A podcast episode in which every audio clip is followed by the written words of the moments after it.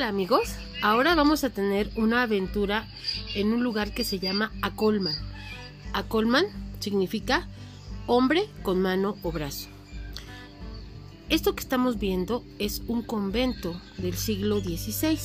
Fue construido en 1560 por los monjes agustinos. Desafortunadamente solamente podemos caminar por afuera porque este convento está cerrado por la contingencia. Adentro estamos hablando de que hay celdas, hay un refectorio, hay diversas cosas donde vivían los monjes agustinos. Ellos, en 1568, Fray Diego de Seria le pidió permiso al Papa Sixto V para celebrar misas de aguinaldo, que eran misas de celebración para festejar el, la venida del Señor Jesucristo. Estas misas se celebraban del 16 al 24 de diciembre. Y como podrán observar, este convento era inmenso. ¿Sí? Un gran atrio y al fondo vemos la capilla expuesta. Vemos también sus almenas y un acabado muy muy sobrio por los agustinos. Este señor es uno de los artesanos de aquí, de este lugar, de Acolman. Él trabaja el popotillo y trabaja la fibra de maguey. Lo que está haciendo es con fibra de maguey y papel maché. Es muy interesante verlo trabajar, de verdad. Este lugar es muy importante porque, aunque ustedes no lo crean, esa misa de Guinaldo desencadenó las posadas y desencadenó una tradición mexicana que todos usamos. Sí, las piñatas. Aquí fue el primer lugar donde se rompió una piñata. Aquí vemos a Fray Diego de Historia rompiendo una piñata. ¿De cuántos picos? De siete. Porque hablamos de los siete pecados capitales. Así fue. Estos frailes agustinos fueron los que fundamentaron las posadas en México y las piñatas. Aquí se volvió una tradición hacer piñatas de todos materiales. Como vemos aquí en la casa de don Jorge Varela, que es un señor que nos recibió muy amablemente, que es un, es un bello restaurante y hace platillos típicos.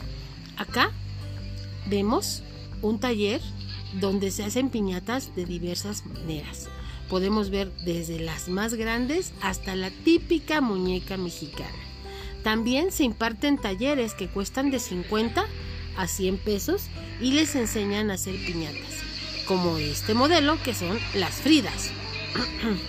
También piñatas doradas, piñatas de nochebuenas, piñatas de todos colores. Y por eso aquí en la Colman se celebra la Feria de la Piñata desde 1985. Año con año, del 19 al 23 de diciembre, desde hace 35 años, se celebra la Feria de la Piñata, porque aquí en la Colman fue el primer lugar donde se rompieron las piñatas. Como ven, bien interesante, ¿verdad? Este árbol está en el centro de Acolma. Está diseñado con pelotas en vez de esferas. Y podemos ver la estrella de Belén floreciendo arriba. El sol nos ayudó mucho con esta toma. Este es el Palacio Municipal de Acolma. Y ahorita ya empezó la Feria de la Piñata pero por la contingencia solamente vendrán 72 personas a exponer sus trabajos. Sí, solo 72. Imagínense cómo se pone la feria año con año cuando no hay contingencia. Podemos observar que hay de todos tipos, colores, sabores, formas, de diferentes que no nos imaginamos. Los señores van, vienen con piñatas de todos tamaños. Como verán, de colores, verde, blanco, rojo, que son los típicos mexicanos, figuras de peces, de estrellas de siete picos, que como ya decíamos son los siete pecados capitales.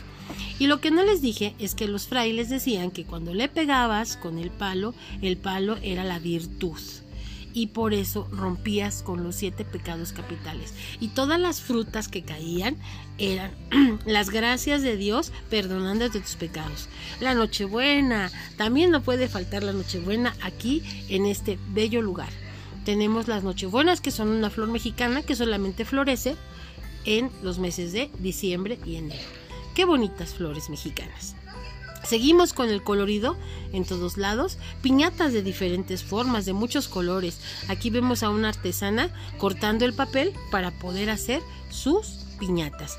Como que le dio pena y se escondió, pero bueno, ya después siguió trabajando. ¿Sale?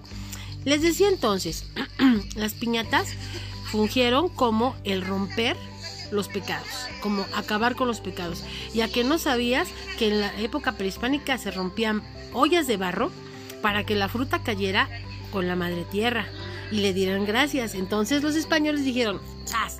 Las adornamos, les ponemos colores, les ponemos siete picos y wow, tenemos la piñata clásica mexicana. Un sincretismo cultural. Nuevamente los españoles lo hacen.